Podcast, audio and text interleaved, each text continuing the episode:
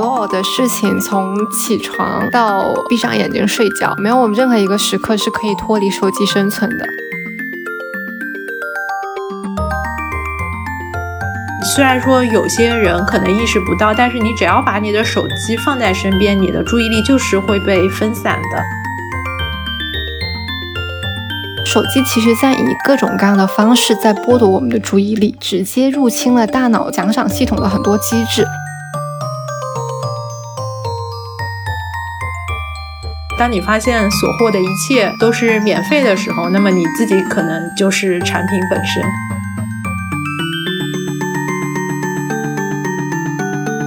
很多时候，可能手机它并不是直接影响了我们，而是剥夺了我们去做另外一些事情的时间或者是机会。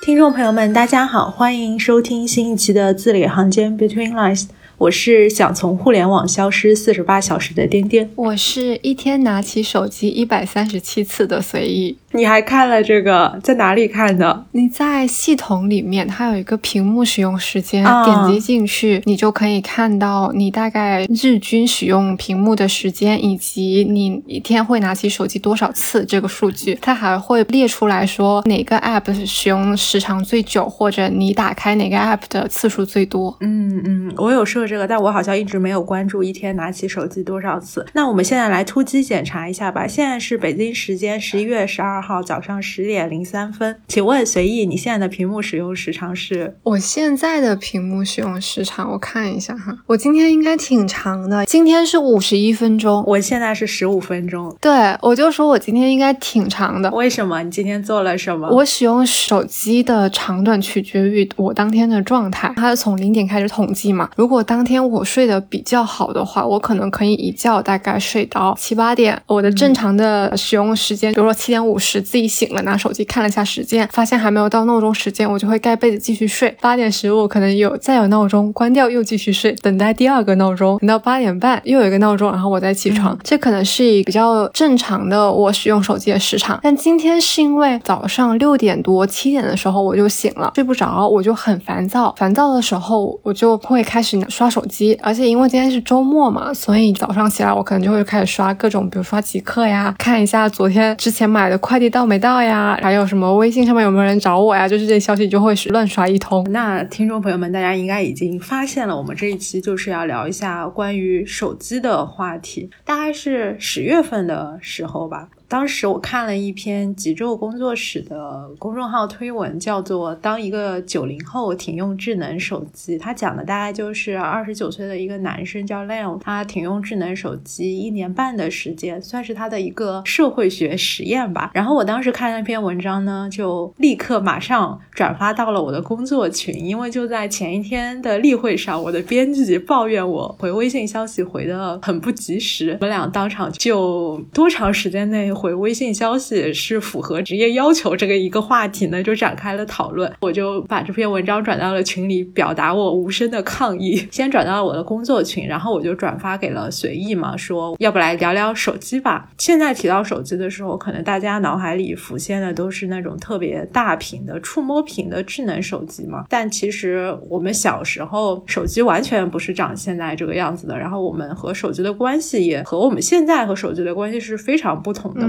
那随意，你还记得你第一部手机长什么样子吗？或者说你从小到大都用过哪些品牌和型号的手机？我之前的手机其实都不是我自己买的嘛，大部分都是家人，比如说爸爸妈妈他们用完了之后，可能就会给我用。我第一部应该是在高中的时候，有一个诺基亚的推拉手机，它是一个超小屏幕的，人家叫滑盖吧？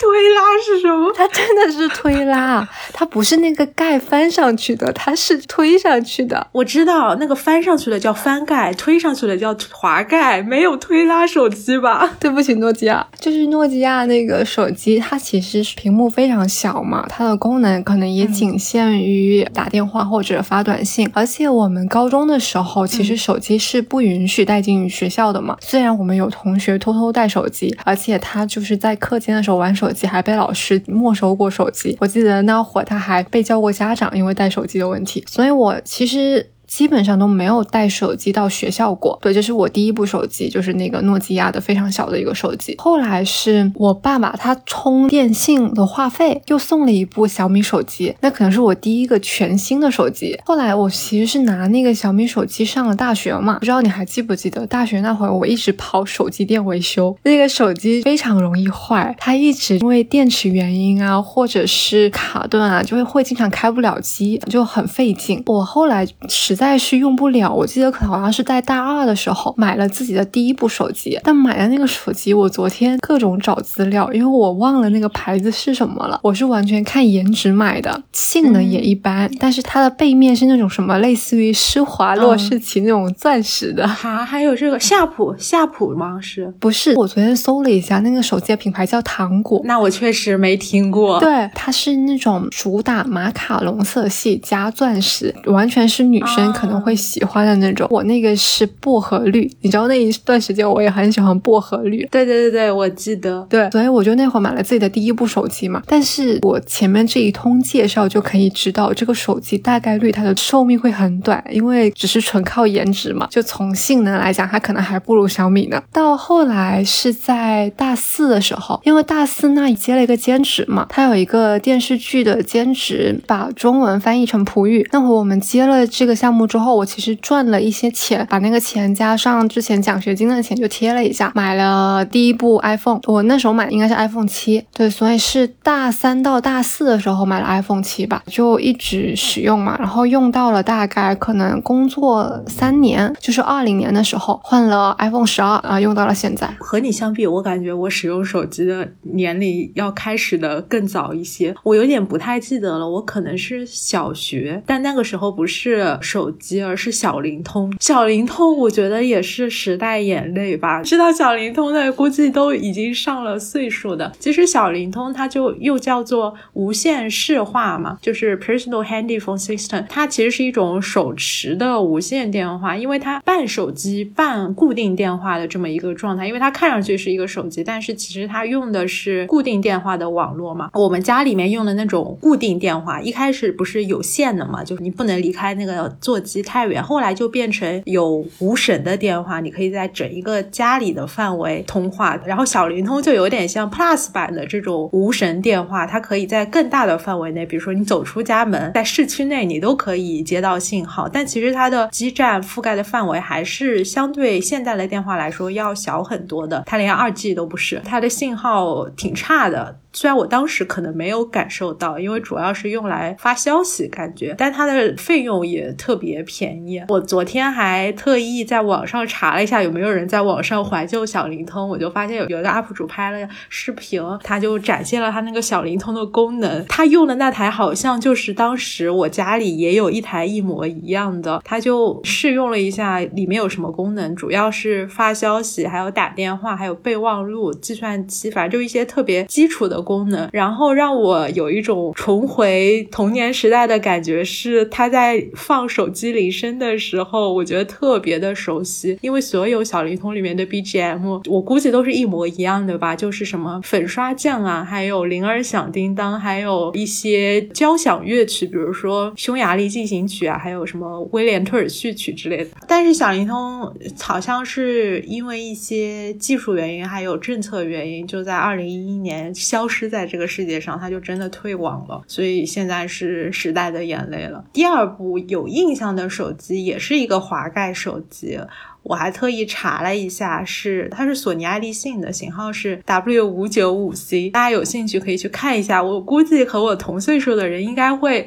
买过这个手机，因为当时反正零八零九年那个时候嘛，它是零八年上市的，那几年前后滑盖手机特别流行。它是一个粉色的滑盖手机，好像一八年的时候就有说，因为时尚十年一个轮回嘛，一八年的时候像小米还有华为很多，他们又推。了这个滑盖的设计，其实我觉得滑盖还是挺有意思的。那个时候手机还有一个让我觉得很有意思的就是都会有一个挂绳的孔，现在好像这个设计已经消失了。那个时候就会在手机上挂一些小的装饰品啊什么的。嗯，然后这是我大概是第二部手机，那个时候是我初中的时候吧。后来到了高中，我买了我。最喜欢的一部手机。我其实对于手机是没有什么，因为我不太懂性能嘛。颜值这两年我觉得特别明显，就是你进到一家手机店，你会一脸茫然，觉得每一台都长得差不多，要不就是屏幕大一点、小一点，要不就是有没有那个刘海屏之类的，或者是有没有 Home 键。但是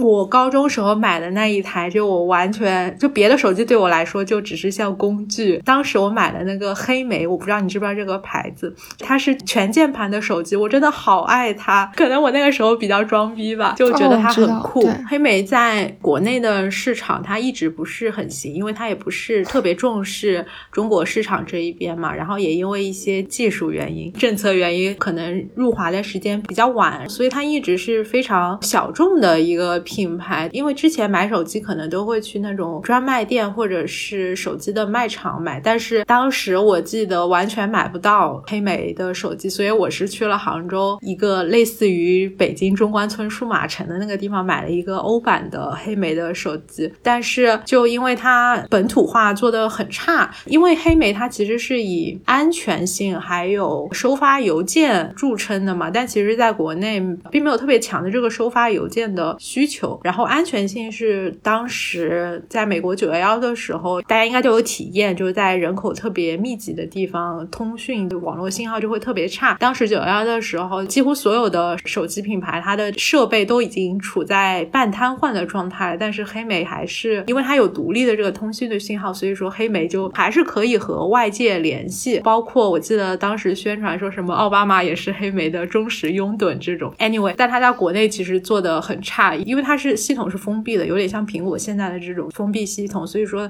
它能下到的 App 特别少，使用感也不是特别好。黑莓是在一八年的时候发了最最后一个的系统版本，二零年的时候它就。宣布停产了，好像是今年年初的时候，它就宣布之前老的系统也会关闭了，所以就是另外一个时代的眼泪了。虽然我很喜欢它。这三部手机其实是我比较有感情的，但之后我也换了很多手机，因为我手机老是被偷。我记得我用过魅族的、三星的，还有我现在用的是苹果，但我就觉得没有那么多的回忆吧。也可能是我年纪大了，所以就觉得换手机就没什么了。小时候对手机还是相对比较看重一点。那所以你刚刚说你的手机经常被偷，你是在什么情况下会被偷手机吗？我就是不知道。我有印象的是两部还是三部，但其实都是在我想年纪相对比较小的时候了。有可能是因为小的时候防范意识不是很足，或者是那时候偷手机的人比较多嘛？我不确定，比较多是吧？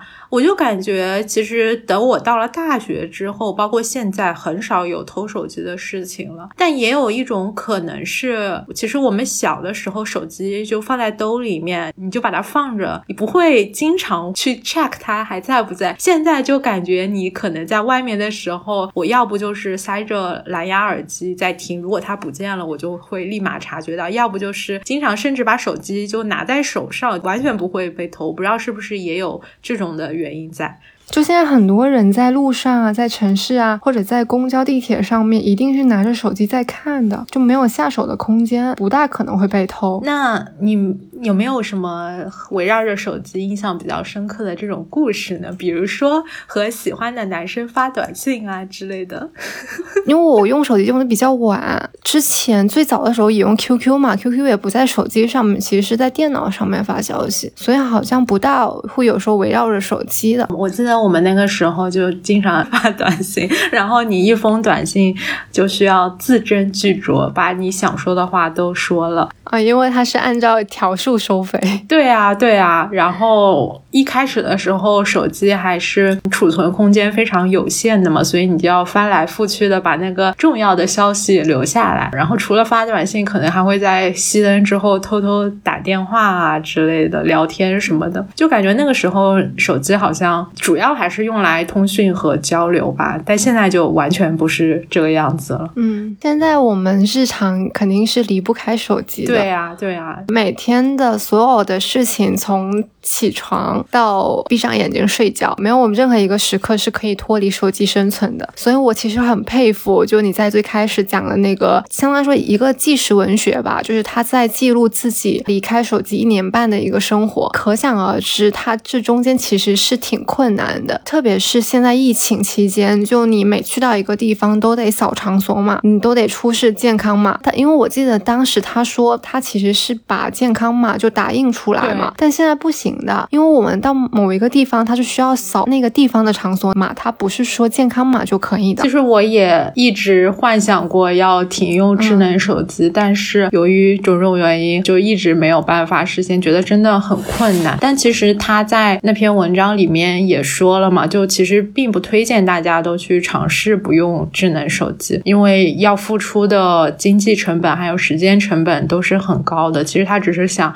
借。这样的一个机会去思考怎么样和手机，然后去和这些技术相处。到后来的话，他是带了 iTouch，还有一些别的工具出门。别人就会问他：“你每天出门本来只要带一个手机，你现在要带这么多东西，是不是非常累？”他给的回答就是说：“正是因为累，你才会去思考到底哪些工具和功能是你真正所需要的吧。”因为现在手机它其实。主打的就是一个全能嘛，对，就类似于说你生活所有的事情都可以用小小的一个手机来解决，很多时候都需要跑线下，你可以在线上解决。就它其实乍一听是一件非常便利的事情，但是天下没有免费的午餐，我觉得是这样的。是的，是的。哎，你现在你的日均屏幕使用时间是多少？我查了一下，我差不多是五个小时。上周的我的日均屏幕使用时间是三小时三十五分钟，因为我是有一个非常强烈的对比，是我记得我风控的时候是十几个小时。日均啊。啊，但风控可能有一个原因，是因为我睡觉的时候不是跟 我对象打语音嘛，所以那个他应该会算进去。但即使扣掉，假设比如睡觉八个小时，那我也会有六七个小时的屏幕使用时间。当时看到这个时间的时候，就会觉得说啊，我现在如果是生活稍微回归正常之后，我的日均屏幕使用时间应该还算是比较少的。我就想说，那我记录一下我使用手机的一天嘛。就我之前是自己在列的时候，我其实会有一些比较宽。泛的，到后来我真的自己再去记录的时候，发现其实有很多瞬间是我之前自己在空想的时候没想到的。比如说我在记的时候，我可能就只会说早上起来的时候要看一下手机，要打车去上班。那在这中间，其实我还是会看一次手机。比如说我出门前，我需要看一下天气，看温度来决定自己当天穿什么衣服，以及我在打车去上班，因为它不是一个只是说我拿起出行软件打，就是叫一下车，我就拿起手机不看了，不是的。比如说我。在车还没到的时候，我需要看到车到哪了。坐上车的时候，我需要看一下路况，看一下预计到达的时间，因为会担心迟到。下车之后又会扫场所码，要进办公楼，所以就是这一路上你都是必须要拿手机的。我觉得我的屏幕使用时间最久的，其实是在我的上班时间。摸鱼吗？对，上班就是很烦躁的时候，这个活不想干了，就会开始什么各种刷极客呀、刷淘宝呀、刷物流消息啊，就是这一系列的很琐碎的。可能都是在我上班期间用的。还有的使用手机，就是比如说我中午吃饭的时候，可能会用手机看综艺；到晚上大概快下班的时候，电商买菜，买完菜之后，后来就是下班，下班打车也要看手机。下班之后，比如说七点半下车之后要扫核酸码，要做核酸，也要用手机。回家吃饭的路上，到小区之后有快递的话，就会用手机取快递。吃完饭收拾碗筷之后，可能就会休息一会儿，这会就是会进。入比较长段的娱乐时间嘛，哦，我还有一个很主要用手机的场景是用手机拍猫片，我会在可能吃完饭之后就会疯狂拍猫片。前一段时间买了，你知道麦当劳那个猫窝吗？之前很火的，我知道，我看你发了，现在又有了是吗？对，我给他买了，在麦当劳的小程序里面，应该是二十九积分加二十九块钱就可以买一个。啊，我也要给白居易买一个。跳进去，我就觉得很可爱，我就经常给他们买玩具。买完玩具之后，他们会玩的时候，我就会疯狂给他们拍照片。对，这个是我用手机其实用的还挺多的一个场景。吃完晚饭之后，到我去洗澡，可能就半个小时，这可能是唯一一段我稍微有点沉迷手机的时间。但其实我重点是我懒得动，比如说我一。整天在外面工作，回来之后吃完饭、洗完碗之后，我就觉得好懒，我想休息一会儿。其实我在刷手机的时候，也并没有任何的信息摄入，就只是维持着刷这个动作，就它不需要我有额外的付出做这个事情。但我最近可能有在玩 Switch，玩游戏替代之后，这段屏幕时间就减少了。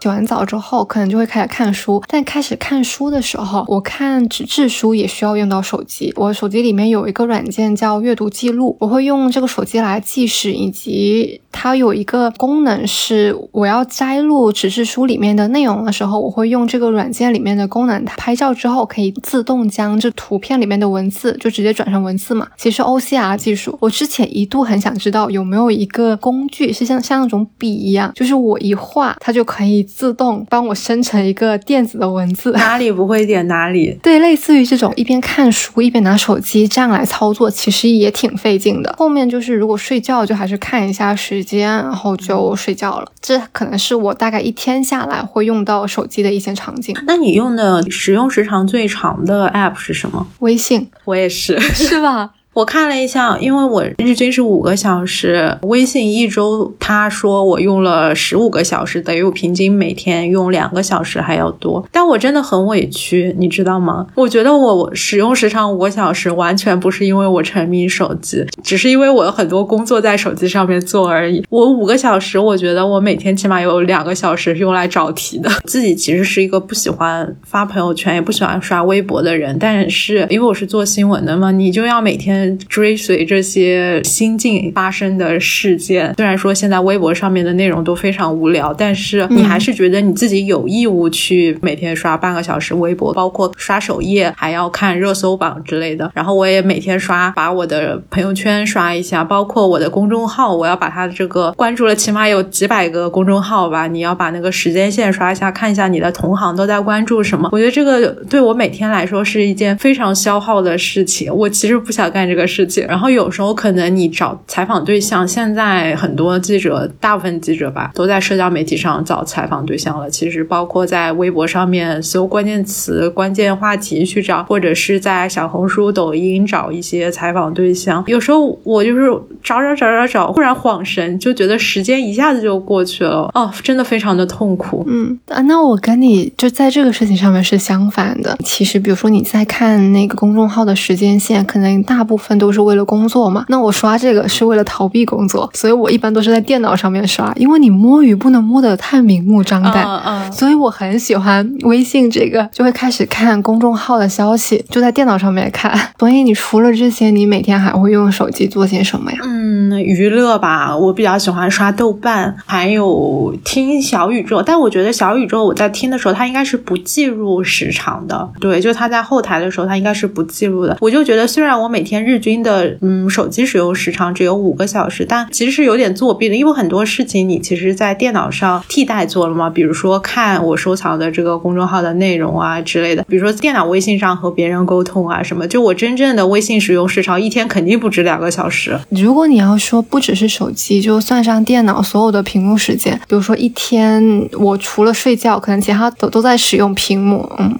我记得之前我做完那个近视手术嘛，去复查的时候。那医生说说你这个视力可能有点反弹，你最近是不是经常用眼呀？现在一天看电脑的时间是多久？他说不要超过八个小时哦。我说不大可能。对啊，工作时间就八个小时了吧？对。除了娱乐之外，可能就是一些生活类的吧，比如说淘宝购物啊、点盒马、啊、美团之类的。还有我之前不是说我在记账嘛，有时候也会拿一些软件记一些我当下的想法之类的，比如说备忘录记，或者是用。Flowmo 记哦，但我之前发现我记东西之后，我也挺懒得去整理的，所以我现在东西还是很散的状态。我有很多个地方记，一个是备忘录，另外一个是我其实之前用的是印象笔记，虽然我现在不太用了。后来我又开始用 Flowmo，但同时我微信，呃，微信不是有一个你可以把它置顶以自己一个聊天框嘛，等于说是自己发消息给自己。我有时候也会在在微信的置顶框记一些东西，等于说我的想法其实是四散在。各个地方的，我之前在看那本书，叫《手机大脑：让人睡眠好、心情好、脑力好的戒手机指南》嘛。我也看了这个，对它中间就有一个研究吧，就说笔比键盘更好，相比电脑手写笔记的好处。它的结论是说，用键盘打字等同于我们现在用手机记东西，它很有可能就是停留在了听和写的层面，它其实是没有去真正的摄入的。我们的大脑可能会它会走捷径嘛，比如说。我都拍下来了，我都用这个电子记录记下来了，那我大脑是不是就不用记了呢？所以其实大脑选择了更好走的道路。所以其实我们对于这个事情，对于消息的摄入和理解，是反而没有说我们小时候真的用就一字一句去写出来的那种记忆来的牢固的。这也就导致就经常我会觉得说啊，我好像书都看了，我也都划线了，都记下来了，但其实我好像又觉得说又没有完全看那种感觉。嗯嗯，是的。所以我现在其实。如果我是看纸质书的话，我还是会手写摘抄，就有一个本子摘抄我想记的一些内容。但如果说是电子书的话，我就还是偷个懒，把它直接复制粘贴再整理一下这样了。每天就是我们现在的日常生活都完全离不开手机，感觉就像寄居在手机上面了。你觉得你手机里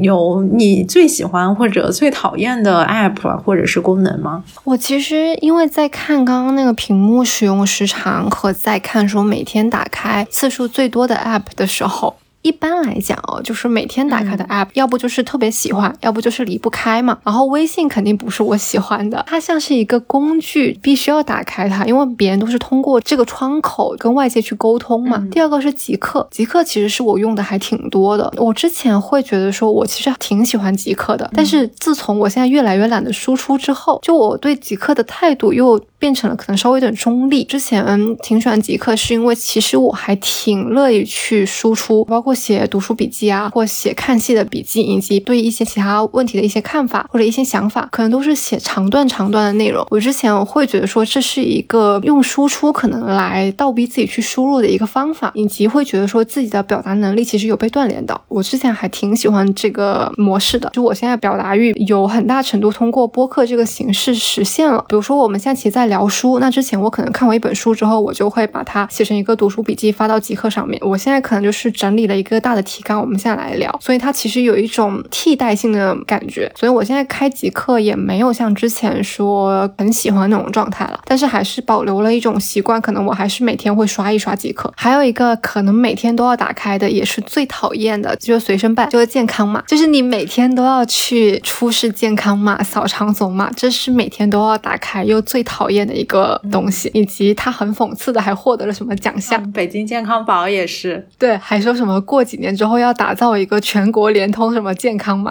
我谢谢您嘞。还有哦，我还挺喜欢一个功能，是有一些小组件，它会有去年今日。我有的时候打开之后会发现说，哎，在过去的某一天我做了什么事情，然后还留下了这种照片的记忆，它算是某一种定格的。有的时候会让我当天心情都还挺好的，就会看到说啊，之前其实我还活得挺明媚的，就这种感觉啊。是，我就把那个小组件放在了最顶部，它有时候。会推送一些照片给我，他好像不是每个照片都会推送，他经常会反复推送一些照片。我经常看到芋圆的照片，之前我去你家的时候拍的，还有我们一起出去玩的时候拍的一些照片。对，如果是一些比较美好的回忆，还是能够让某一天的心情会好一些的，所以我还挺喜欢这个功能的。哦，然后我比较讨厌的功能可能是所有 A P P 的推送。哦，我也是。哦，天呐，提到这个我头都要大了。对。其实我之前是所有 A P P 我都没开推送的，就包括微信我都不开推送。如果有人找我的话，如果我关闭微信之后，我是看不到的。但后来发现还是有点耽误事儿，我就把它改成那种静默推送，就是它不会出消息，但是当你把主屏幕亮开的时候，你还是能够看到说有人找你了。对，这个是我当下觉得还在我可以接受的范围内。因为前一段时间双十一嘛，短信真的全都是营销的，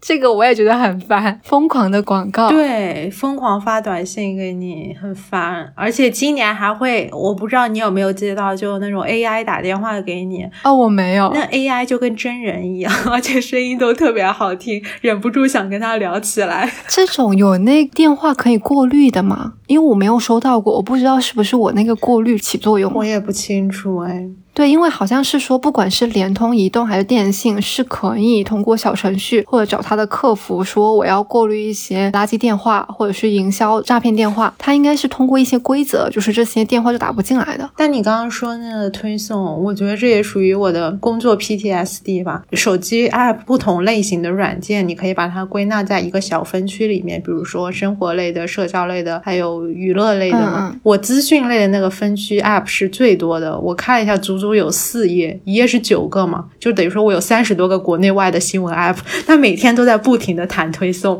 因为我之前做突发的时候，就我会把它全都打开，现在我已经关了其中的一些，但还是会不停的给你推送，就真的有点那什么脑袋要炸了的感觉。然后我觉得我还有一个，你对于极客的感情，可能就是我对于豆瓣的感情吧。其实我之前是很爱它的，但因为去年开始吧，其实它审核越来越严。严格，有时候你发一些内容，他都得审个四十八个小时，还经常无缘故把你好久之前的内容都删掉，把你关小黑屋啊之类的。所以很多其实我之前关注的人，要不就是被炸号了，要不他们也觉得没什么意思就离开了。可能现在刷起来就没有之前的那种感受了吧。虽然我还是挺爱他的。刚好是十月份的时候，那天一打开豆瓣，它开屏就是那个生日祝福，就因为我是一零年十月份的时候注。测的到现在已经整整十二年了，岁月催人老是吗？也没有，就觉得时间过得挺快的。我还特别讨厌的一个东西，虽然现在好像没有这个功能吧，微信，但我就特别担心它有一天会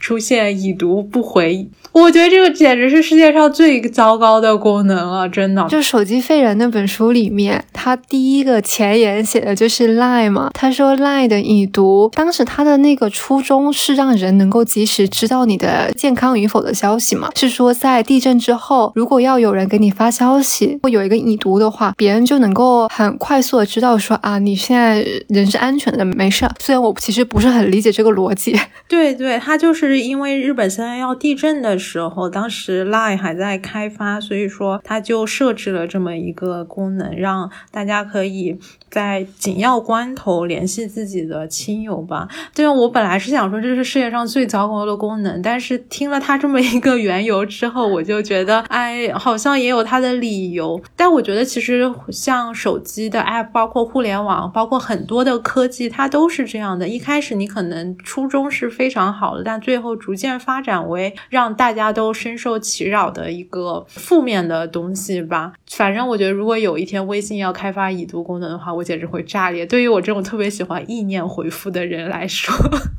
就有时候看到消息之后，以为自己回了，就去忙别的事情了。其实我之前用的飞书，它就有已读的功能。在企业或者在工作里面的话，它有好的方面，也有很讨厌或很糟糕的方面。但你假设一个场景哦，就如果当你给对方发一个消息，在想说他到底看到了没有，你其实。有两个想法，一个是他看到了。啊，他就是不回你，还有他没看到。更多的时候，我觉得人大部分都会倾向于第一个，就是他看到他故意不回你。但如果有了这个功能，他就可以帮你知道是哪个。嗯，说的也有道理。我觉得可能某种程度上，他还是有一定的能够减轻这种误解的的功能吧。但我觉得大部分人就是看到了不回你，不知道是不是我受采访对象的伤害太深了。然后我还有一个挺喜欢的 app，之前也跟你说过，叫。Move 嘛，其实它是一个非常轻量级的 App，就是 M O O N 的月亮，它可以看到今天的月相，还有历史上每一天的月相。比如说，你可以查看你出生当天的月相。比如说，我记得上一次好像是一个什么比较重要的月相的时候，北京刚好因为是阴天，所以那天看不到月亮嘛。后来我就跟我朋友说，那如果你不能抬头看到月亮的时候，就看看手机上的这个月相吧，感觉还是挺有意思的。刚好前两天。我在听 Nice Try 的时候嘛，就是他教你怎么在 iPhone 上面设置不同场景下的你的手机的主页，就是比如说你在工作场景可以把一些 App 给隐藏起来，比如说把微博或者一些社交网络的 App 给隐藏起来，在等到你回家之后，你就把这些 app 显示出来嘛。他就说，其实有时候我们下载一些效率工具控制自己，你比如说种树啊什么，之前不是有那个 Forest 嘛，其实还不如把这些 app 隐藏起来更好，因为你下一个效率工具，其实等于说你是做加法嘛，但你把它隐藏起来的话，其实是做减法。就你刚刚提到的手机大脑里面那句话，就是说，虽然说有些人可能意识不到，但是你只要把你的手机放在身边，你的注意力就是会被分散的。他也做了相关的这个实验来证明，是的。他当时有一个题目的报告叫做“智力流失”，光是意识到手机的存在，就能让你的有效认知能力下降。这个也是很好理解的一个事情嘛。因为如果说把你的大脑比喻做一台手机的话，嗯，有点套娃那个意思，感觉手机的存在就好像是你大脑的，它一直隐藏在后台的程序里面。它虽然是在后台，但是也是要占据你的带宽和精力的嘛。比如说你把手机放在桌子上，你需要消耗你的意志力去控制你自己不把它拿起来，这个其实是要占用精力的。比如说他在奋力去抵抗手机的诱惑，他的注意力就会受到影响。比如说我们可能会在想着会不会有人打电话呀、发消息啊，甚至于说啊，我现在还分出一点点想法，说啊，我一定不能拿手机，我一定不能玩手机。这些意识就会让我们呃注意力分散，去做其他事情的精力就会更加的不集中。手机其实在以各种各样的方式在剥夺我们的注意力。嗯，其实这个很明显的一个感觉就是，平常在看书的时候，有时候会忍不住的去摸手机，所以我就会把手机翻过来，就屏幕向下嘛。对我也是，或者是把手机放的比较远，就在我摸不到的地方。手机大脑里面有一个让我还挺惊讶的事情，就是他说你在睡觉的时候，哪怕你把手机放下，但是它只要放在卧室里，你的睡眠可能也会受到它的妨碍。我不确定这个是不是真的，他是做了一个小的调查嘛，大概是两三千人的样子，我不知道这样的实验还有没有可重复性。他就说把手机放在身边的学生，他的睡眠时间要比其他不放在身边的学生时间要短二十一分钟。我当时看到这个的时候还是挺惊讶的，一瞬间产生了一种我以后睡觉也不要把手机拿进房间的这种想法。我现在是属于可能是我做完全飞秒就视力矫正手术之后有一个改动，是我关灯之后一定不玩手机。对，因为它会影响视力嘛。我现在有一些掩耳盗铃的方法，就是一定要开灯。就如果我真的睡不着，我就起来开灯再玩手机。但我觉得他刚刚那个研究可能有一些是假设，如果我把手机放在卧室外，那我现在睡不着，我可能就会觉得很懒，那我就再努力睡一下。但如果我手机就在我触手可及的地方，我现在睡不着了，我就说啊，那我起来看一下时间，我多久没睡着了？那都拿起手机了，那我再刷一下，看有没有什么消息。就这样的话，你大概率是会影响到睡眠的。嗯，对对，哎，你我突然觉得你说的这个挺有道理的，说明他这个实验也不是特别严谨，因为我有时候在看。那本书里的时候，我我不知道他那本书是什么时候写的。我感觉它里面的实验确实有一些已经被证伪了。呃，有一些实验我之前看到过，后来有出结果说其实它是无法被重复的。但大家反正可以辩证的看一看吧。因为这本书它的作者是一个心理健康的专家，他是安德斯汉森嘛，他的基点其实是心理学的相关内容，但他会把脑科学还有一些人类进化结合起来。他主要的一个目的是去讲说为什么电子产品和社交媒体会让我们。嗯，更加的着迷或者直接入瘾嘛。然后他其实从很多个方面都来讲这个事情。句话是说，是我们在玩手机，还是手机在玩我们？就听起来可能有点危言耸听，但我觉得去看一下，或者有这个意识，有这个觉知，认识到这个事情，肯定是比完全觉得说手机是无害的，手机是就很无辜的这个想法，对我们来讲，受益要更多一些。其实我觉得现在可能大部分人都已经意识到手机带给我们的一些负面的作用，包括让我们成瘾啊，或者影响到我们一些生活习惯这种。但可能大家比较没有办法做到的，或者说比较有困难，就是尽管我们意识到了这样的问题，但还是没有办法摆脱手机，因为它实在在我们的生活中渗透的太多了。哎，但其实我从刚刚那个屏幕使用时长，自己使用手机一些习惯，我觉得我应该算是不怎么沉迷手机的。对对，我觉得你也是，因为我观察了一下身边人的使用习惯。举几个例子啊，走路的时候。会玩手机，就是不管是自己一个人走路，还是跟别人一起走路，都会玩手机。这个你会吗？我不会，那会撞死吧？那多危险啊！呃，那他走路的时候手机上干什么？是玩游戏，还是说刷抖音这种刷社交软件？刷游戏相关的论坛贴吧。对，这是一个场景。第二个场景是交通，坐车，包括地铁啊、公交啊、打车啊，以及在等待车来的时候，我坐在出租车上面，我是一定会看窗外的。但有一个客观原因，可能是因为我比较容易晕车，所以我看手机就更容易晕车了。这样好像有点作弊，对。但可能说明有些人他就是不管是在公交、地铁还是在车上，就通勤的时候一定是看手机的。这个你会吗？我会在地铁上面看手机的，是吧？大部分我会下意识的想让自己眼睛休息一下，所以我就不大会看手机。觉得当天自己屏幕时间使用太久了，就特别想让自己眼睛休息一下。嗯，是我也是。我在地铁上主要有时候可能会看微信读书，然后或者我是如果不看手机，我也会在听播客。但是有时候我会意识到说，呃，我就不要看，老是一天低着头看手机，我就会在地铁上抬头观察地铁上的人嘛。但是会发现大家都在看手机，于是我就开始看别人的屏幕。合理。我接着先举例啊，还有一个是吃饭的时候，不管是自己吃饭还是跟别人同桌吃饭，你自己吃饭的时候看手机，我觉得还情有可原。但如果跟别人同桌吃饭，我上次还举了我们的例子，我就说我跟颠颠出去吃饭啊，我们一定会上来之后就会把个手机盖过来放在桌上，而且如果有消息来，我们还会跟对方说我回一下消息哦。啊，有吗？我们做的这么好吗？我们有这样吗？我们会，我都没有意识到。对，但反正我们一定不会说在跟别人吃饭的时候玩手机。对啊，我觉得如果你有什么消息需要回的话，虽然说我感觉也不是特别好，因为也没有那么紧急，但现在可能我自己的话还是会习惯性的回一下消息这种。但是你如果说你根本没有什么消息回要回，你就在跟别人吃饭的时候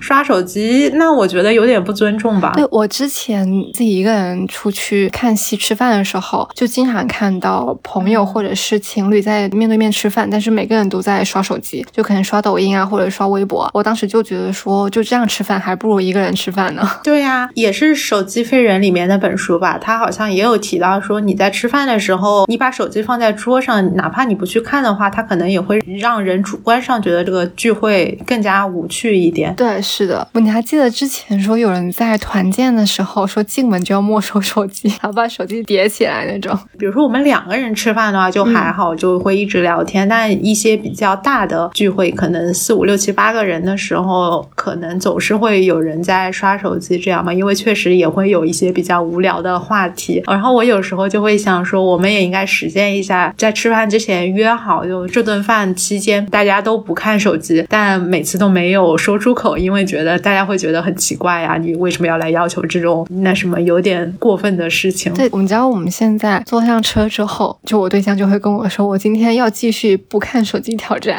啊，很不错哎。对，所以我其实觉得这种像是它会互相影响的。比如说在一桌人一起吃饭的时候，当一个人开始看手机，可能就会有越来越多人开始看手机。但如果保持着，比如说所有人都不看手机，可能慢慢的就会影响到对方，就会觉得说啊，我这个时候玩手机是不是不大对？但从另外一个层面来讲，也确实可以验证，手机确实在侵入我们的生活，就我们需要费很大的力气去抵抗它。说我们在手机之外要花更多的精力在我们觉得说我们需要去集中注意力的地方。手机大脑里面它有解释说，手机为什么会让人成瘾嘛？它其实有一个概念是说，手机会。它直接入侵了大脑奖赏系统的很多机制，因为它会刺激多巴胺的分泌。多巴胺它会让我们知道说我们应该把注意力放在哪里。比如说我们在吃饭的时候，手机它会刺激我们分泌多巴胺，而且它会告诉我们说我们应该把注意力放在手机上面。所以我们就会觉得说，在同桌吃饭的其他人，包括他说的话和他的一些表情，我们都索然无趣了。所以其实是这个逻辑在，还挺恐怖的。呃，手机它给我们的很多的机制，包括我记得他举的例子有一个是说，其实大脑都是更热爱新鲜事物的。比如相比已经看过的页面，下一页永远是最好的。这不就是抖音吗？对对，就是抖音，或者是那种很多的短视频啊，或者微博呀。就我们在每个帖子上面停留的时间可能就一两秒，但是我们就是会这样呃看无数个帖子、无数个视频，然后可能刷半个小时甚至一个小时以上，它会一直让我们去追求下一个。所以这是第一个机制嘛。第二个机制其实是说，呃，我们的大脑会更喜欢难以预测的事物，我们的大脑可能天生就喜欢期待。我记得它有一个很好玩的例子，他是说，你想象一下，如果我我们的祖先站在一棵果树下，这个果树上面有一些果实，但是在树下看不到，所以你需要爬上去之后才能确定有没有果子。就这个时候，如果你爬了一棵之后没有，那你就必须要确认其他的树木才行。所以你就是你要在不确定性面前，你还必须要非常的有精力、有欲望去确认。只有那些不气馁的人，他才可以你最终得到这个奖赏，而且生存下来。所以就是这个基因从古早到现在，我们就是你需要去探索各种的不确定性，到最后才可以获得最终的奖赏。这是呃手机目前与我们大脑的一个奖赏机制之间的一个契合吧？对，因为其实我们虽然一直是在说手机，但如果说手机里面是空空如也的，它没有网络，没有这些 app，没有社交网站上面这些帖子，手机也不过就是一个小电器，它就是一块砖而已。所以其实我们在说手机的时候，可能更多说的是手机里面这个潘多拉魔盒里面巨大的内容嘛。你刚刚说的这个，包括成瘾机制也好，包括我们的奖赏机制也好，就让我想起，就前年有一个 Netflix 的纪录片叫《监视资本主义智能陷阱》。我要吐槽一下这个译名，它的英文名叫做 The Social Dilemma，就是社交困境吧，然后就变成了监视资本主义，是一个非常政治正确的这个译名哈。反正它大概的主旨就是说，硅谷的一些公司，主要是互联网公司嘛，它其实是在设计产品的时候是非常赤裸裸的利用我们人性可能基因中的这些弱点，像刚刚我们说到的，我们的祖先就是要坚持不懈去探索那个树上的果子，然后我们喜欢从嗯一些不确定性中获得奖赏，然后它就是利用这些人类共通的最基本的群体基因里面的弱点，去从个人身上攫取最大的注意力和时间，然后打包卖给广告投放商来盈利嘛。就是大家使用手手机的时间，使用这些 app 的时间越长，对于他们来说肯定是越有利的。嗯，这部纪录片我觉得还是挺值得一看的，因为虽然它观点是挺鲜明的，但是可能也没有提出特别可行的这种解决方案，或者要通过怎样的监管去处理这些问题。但是我当时看了之后，就有一个非常警醒的，他就是说，当你发现所获的一切都是免费的时候，那么你自己可能就是产品本身。因为像在《手机废人》这本书里面，《手机废人》是上海译文出版社它译文纪实里面就是一系列的一本书吧，挺薄的一本。它作者是日本的一名记者，叫石川节贵，他一直是比较关注家庭和教育问题，也包括还有年轻人的互联网使用问题、儿童虐待，还有其他的一些社会问题吧。然后这本书的话，一共只有两百多页，它其实是石川节贵为之前的一些报道的合集，主要是聚焦在手机它给不同年龄段、不同群体带来的问题和影响。比如说，他有关注给幼儿教育，还有校园里面的青少年，还有上班族、家庭主妇、老年人这些群体带来了哪些影响吧。然后他也讨论了手机为什么会让人们上瘾等等等等。然后标题我也是看到豆瓣有句评论，然后才发现标题可以理解为一个双关，因为废既可以是一个动词，也可以以这个废人作为一个名词。然后我当时看到这个评论的时候，觉得还挺有意思的。刚刚是因为我想说不花钱的是最贵的嘛，因为手机废人里面就有提到，其实关于家庭主妇的这一章里面就有提到，其实很多家庭主妇她沉迷一些赚零钱的网站，在国内也有嘛，就比如说拼多多砍一刀，还有各种水果农场，还有双十一让你玩游戏去积累一些淘金币。我我爸妈就经常玩这个，我觉得很多老年人都特别沉迷于这个，它会让你付出巨大的时间成本去赚取一些零钱这样子。嗯，然后手机废人里面提到，就是一些家庭主妇，因为她可能每天在家里面照顾孩子，没有收入，然后时间相对来说也比较自由支配，所以她就会沉迷于这些网站吧，就完全是刚刚像《监视资本主义》这部纪录片里面所说的，赤裸裸的利用了人性的弱点啊。还有一一个我对于《手机飞人》这本书里面一个观点或者说一个现象印象挺深刻的，因为它其实里面会写说，呃，现在我们用手机会觉得说它可以替代很多东西。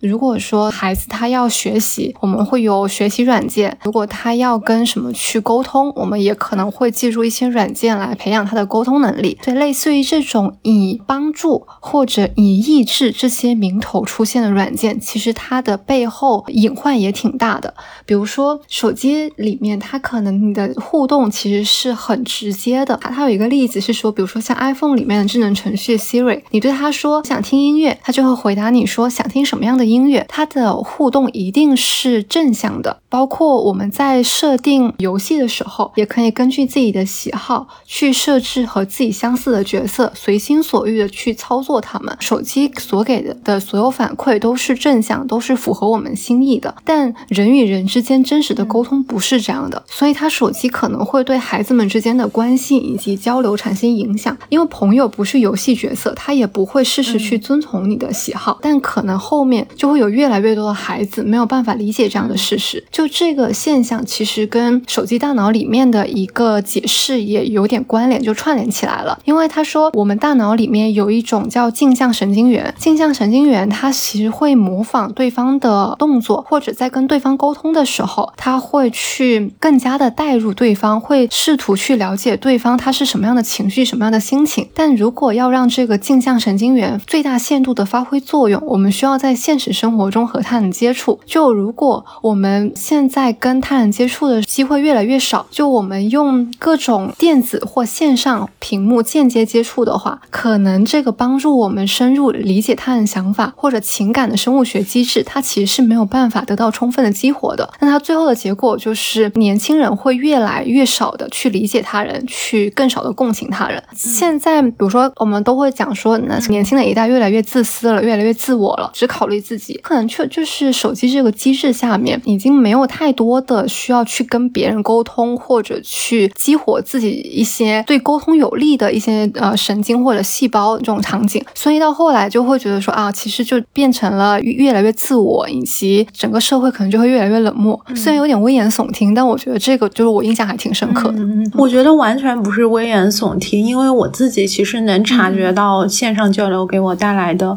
一些变化吧，或者说像我们这种，我不知道我们能不能算是互联网的原住民。可能稍微差那么几年，但是和我不远不近的朋友们都觉得我是非常能够提供情绪价值和情绪支持的。但是我自己其实知道并不是这个样子的，因为他们在线上向我倾诉一些事情的时候，我是非常乐意去给他们一些 feedback，或者是安慰，或者是帮他们想想办法来安抚他们的情绪的。但我自己知道，一旦他们想要更进一步的时候，比如说他们提出我能不能给你打个电话，就还没有到见面，光是打电话我就会觉得有点 too。much 了对我，然后如果说他们想要约我线下见面的话，我就会觉得他这个负担给我更重了。可能你在线上提供一些情绪支持，说难听点，它是非常 easy、非常廉价的一个事情。我知道其实并不用我太费力去做这些，但是可能就是因为你在线上提供了这些，就他们变得太 easy，让你更加不愿意走到线下去提供一些更加深度的支持吧。所以你刚刚说那个，我觉得完全是非常合理的，然后也是值得大家去。想一想的吧。对，如果是我们现在已经，比如说成年人，我们其实是有选择性的，就我们可以意识到说，我们有这个能力去给别人提供情感支持。我们只是说，我们现在变得越来越懒惰，不大想去这样去做，去走到线下。但对于小朋友，对于婴儿来讲，他如果在那个阶段就已经跟手机互动过多，他可能会丧失这一种能力。他其实都完全都没有办法，就要从婴儿时期开始多方面去感受世界，在交往过程中，比如说从对方。的表情啊、语言啊、动作去获取大量的信息，才有可能培养出这一种能力。但如果在婴儿时期你就直接没有这个能力就养成的话，你到后面是不可能去做这个事情，而不是说想不想的问题。就考虑到这一点，就觉得还挺恐怖的。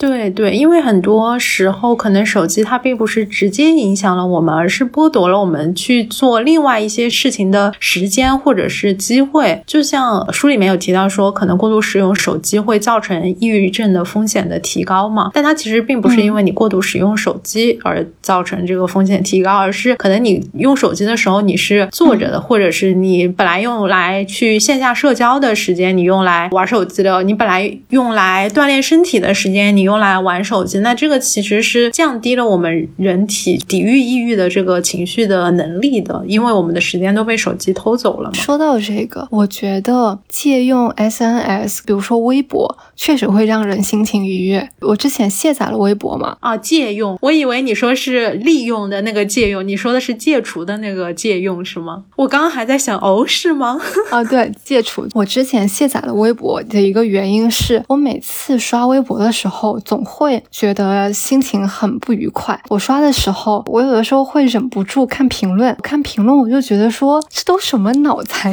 发言啊？是可以这么说的吗？可以，我就很生气。但是它确实又会剥夺我的时间，完全你不需要去付出过多的精力嘛，就是纯粹是刷嘛。可能大脑也会更加倾向于这种就是不费力的一个操作方式。在是手机废人还是手机大脑里面，就某一本书它里面提到说，手机之所以会让人上瘾，一个原因就是因为它跟我们的生理习惯是非常契合的，它非常容易操作。比如说像它的操作机制是，比如说你上下滑呀这种生理上面的，还有一个是整体来讲，你的大脑不需要给予过多的一些精力嘛。后面觉得说，微博其实带给我的生活值可能大部分是负面影响，我就把它卸载了。因为现在很多社交网络上面，他的情绪都有点通货膨胀了嘛，就特别的嗯极端。有时候我们自己虽然不喜欢这样的情绪，但我不得不说，这样通货膨胀后的情绪，它会让人上瘾。我最近有一个感触，我最近在看《再见爱人二》，就是一个综艺，大家如果有看的，应该知道第二季里面有一对特别令人生气的夫妻。我看了之后，一个是我自己也很生气，因为他们会有一个观察室嘛，然后就是观察这些夫妻的交流方式，是呃相处方式。用观察室的话来说，就是感觉自己也被被攻击了，就好像身处在这段关系中一样。我感到生气之后，我就去刷豆瓣小组，它有一个综艺的小组，里面就有大家不停的在分析他们之间的相处模式啊什么的。我明显觉察到，我最近疯狂在刷这个小组，就有一种像情绪上瘾的感觉。我也不知道我为什么要刷，我也不知道我为什么要看他们这些分析，但是 我就是会时不时的想要去刷一下这个小组。对我觉得我是在短暂的上瘾了，嗯，对，因为像我们之之前看，比如说看某一个综艺，就如果自己很喜欢或者自己很不喜欢，就会想要看有没有其他人跟自己是同样的想法。这个其实是社交媒体让人上瘾的一个机制。我们总会觉得说想要寻求一些认同感。我在看完一个东西的时候，就一定会去找评价，也不能说它不好，但是就如果你过于沉迷的话，它确实会让自己的情绪，比如说一开始你觉得这个东西你是很喜欢的，那你如果看到不喜欢的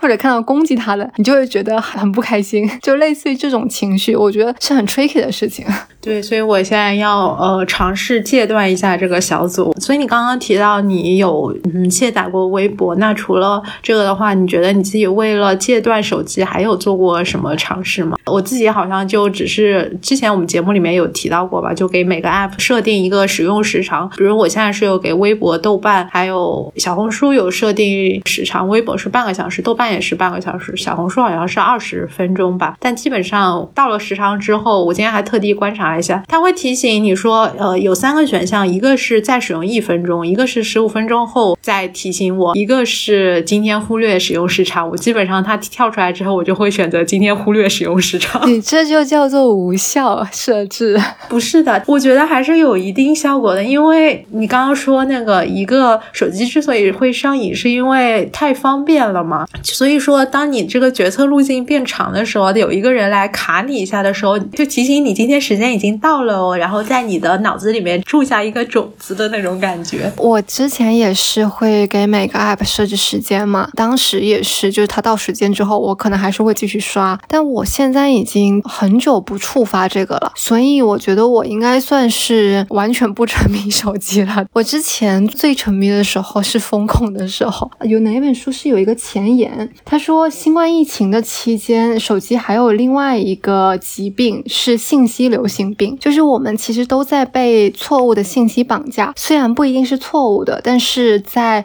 居家隔离的生活中，其实手机是我们唯一一个能够维持与外界沟通交流的，它就像是一个连接世界的桥梁嘛。但是它会引发很多的问题，真假的信息、谣言都会在 SNS 上面大量的流传，它的扩散速度可能比病毒还快，所以他就说新冠肺炎的流行其实带来了另外一种疾病，叫信息流行病嘛。可以理解是我们当时我们在封控的时候，我们确实唯一的一个信息来源就是手机，就真的就只能拿着手机去看各种各样的消息，然后就被各种各样的负面的消息给淹没。那一段时间确实会觉得说，其实想要远离手机，但是你又放不下手机。其实会逃避的方式是我可能从一个 app 逃到另外一个 app，就比如从一些微信啊或者一些消息的平台逃到一个我完全不用触及这些消息，比如说我去看 B 站这种的一些平台上面去。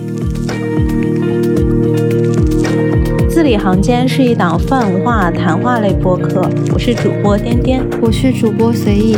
我们热爱文学和阅读，希望从诗词歌赋聊到人生理想。我们感受日常和对话，渴望探索自我，也拥抱这个世界。大家可以在小宇宙、喜马拉雅、网易云音乐、苹果 Podcast 和汽水收听以及订阅我们的节目，也可以在评论留言区与我们互动。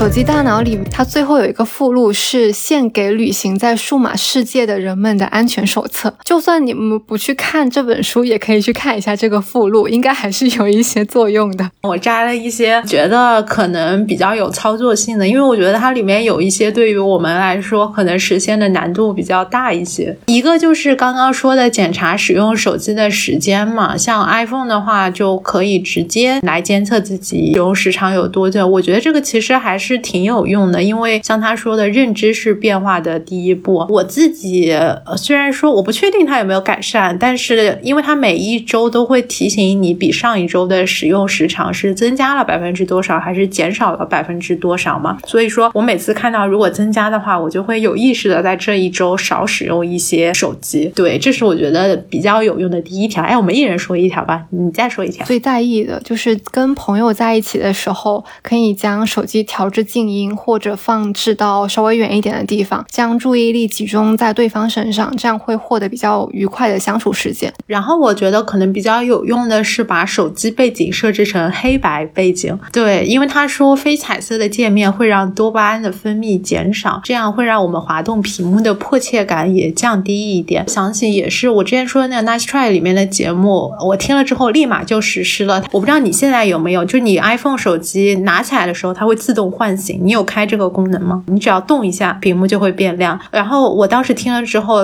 他说可以把这个自动唤醒的功能给取消掉，因为你唤醒之后，你就不可避免的看到手机上面的一些信息了嘛，你就会忍不住想要点开它。现在我就是必须你要按屏幕，你才会屏幕变亮。我觉得这个可能还是有一些帮助的。就是按屏幕，还是说按旁边的 Home 键？Home 键，Home 键，就是你不会动一下屏幕就亮。有时候你可能根本没有想拿起手机，但你只是动了一下，它就莫名其妙就亮了，然后你的注意力就被吸引了。哦，可以啊，我感觉这个也挺实用的，可以可以试一下。试试，嗯，我当时听了之后就觉得很不错。那下一个是，其实他是说在工作中可以规定一个专门用来查看短信和邮件的时间，但我觉得在生活里也可以这样去尝试一下，比如说一个小时或者半天，我有专门的十分钟或者二十分钟来处理微信消息，其他的时间就可以更加集中注意力的去做。自己想做的事情，嗯，那我会被我的编辑骂死。我刚刚想说，还有一个我觉得是难度有点高，但我自己是想要试一试，就是在睡觉前的准备阶段，至少提前一个小时关掉手机或者笔记本等电子设备。嗯，我不确定我能不能做到，因为我现在就是睡前最后一件事情是放下手机或者 Pad，醒来第一件事情是拿起手机关掉闹铃，顺便有时候会刷一下社交网络。说到社交网络，它里面说仅将 SNS 视为沟通交流的工具。我自己延伸一点，就是不要刷朋友圈，因为攀比就是每个人都有的心理。就我们在刷朋友圈或或者在刷微博的时候，比如说它会影响我们的心情。如果假设我们看到一些生生活的比我们更好的或者更加惬意的一种生活方式，我们就会产生一一连串的情绪反应，比如说可能会嫉妒别人呀，或者又可能会反思自己，甚至会自责自己，说为什么我自己做不到这样那样。但是所有发在社交网络上面的事情都是经过美化的，经过选择的，所以我们看到的可能一直都是那种比较美好的。但如果我们因为这种美好产生一系列的负面反应的话，其实是得不偿失的。所以我觉得他这个点还是你就可能把 SNS 只是关注那些我们想要多多去沟通、去交流的人，去回应他人对我们的一些信息的往来。朋友圈这种可能减少刷朋友圈的频率，我觉得应该也是能够抵抗一些呃手机给我们带来的诱惑吧。像在开头那个就是九零后停用智能手机里面的主人公 Liam，他当时的一个思考就是说，希望在社交的时候你不要偷懒，嗯，比如说不要。仅仅用一些点赞或者是表情包去呃进行社交，不要用点赞来代替你内心具体的感受嘛。有时候你就算刷朋友圈的时候，你想点赞，你可以想想，你就不要点赞，你就直接在下面留评论吧，说出你自己你觉得他哪里好哪里好，或者是有什么感受。我觉得这样可能会改善我们的这些在线社交的一些质量吧。啊，对，提到了他在 B 站上面有一个账号，大家如果感兴趣的话，也可以去关注他。虽然他发的视频很少，但我特别喜欢他 B 站账号。的简介叫做善良且实用。最后一个就是，其实可以。多通过身体活动，尽可能的去释放压力和提升注意力。他说是每周运动三次，每次四十五分钟，要运动到出汗、气喘吁吁为止。对，作为一个现在每天中午都去江边玩滑板的人，我觉得每次我玩滑板晒完太阳之后，我的心情都非常的愉悦，就是刷一个小时手机都不可能达到的状态啊！好羡慕啊！你们公司离江边有多远？好羡慕，几百米吧。我们公司就在江边。好，那我们这一期就聊到这里啦，希望大家可以有意识的去放下手机，出去玩耍吧。哎，我今天的手机时长一定会增加，因为我在用手机录音。好的，合理。好，那我们下期再见啦，拜拜。下期再见，拜拜。你是掌心的天地，你是我视线所及。你是我流落荒岛指定伴侣，我要和你在一起。你这里有黄金屋，你这里有颜如玉，你身体充满我朋友亲戚。我怎么忍心放下你？我天生有一些长气，在新一代你出现之前，至少我吃饭、走路、睡觉、上厕所，承诺你相依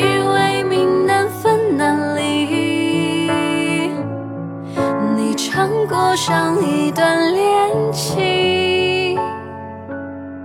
我看你躲过看他眼睛，你帮我躲过几次聚会的尴尬，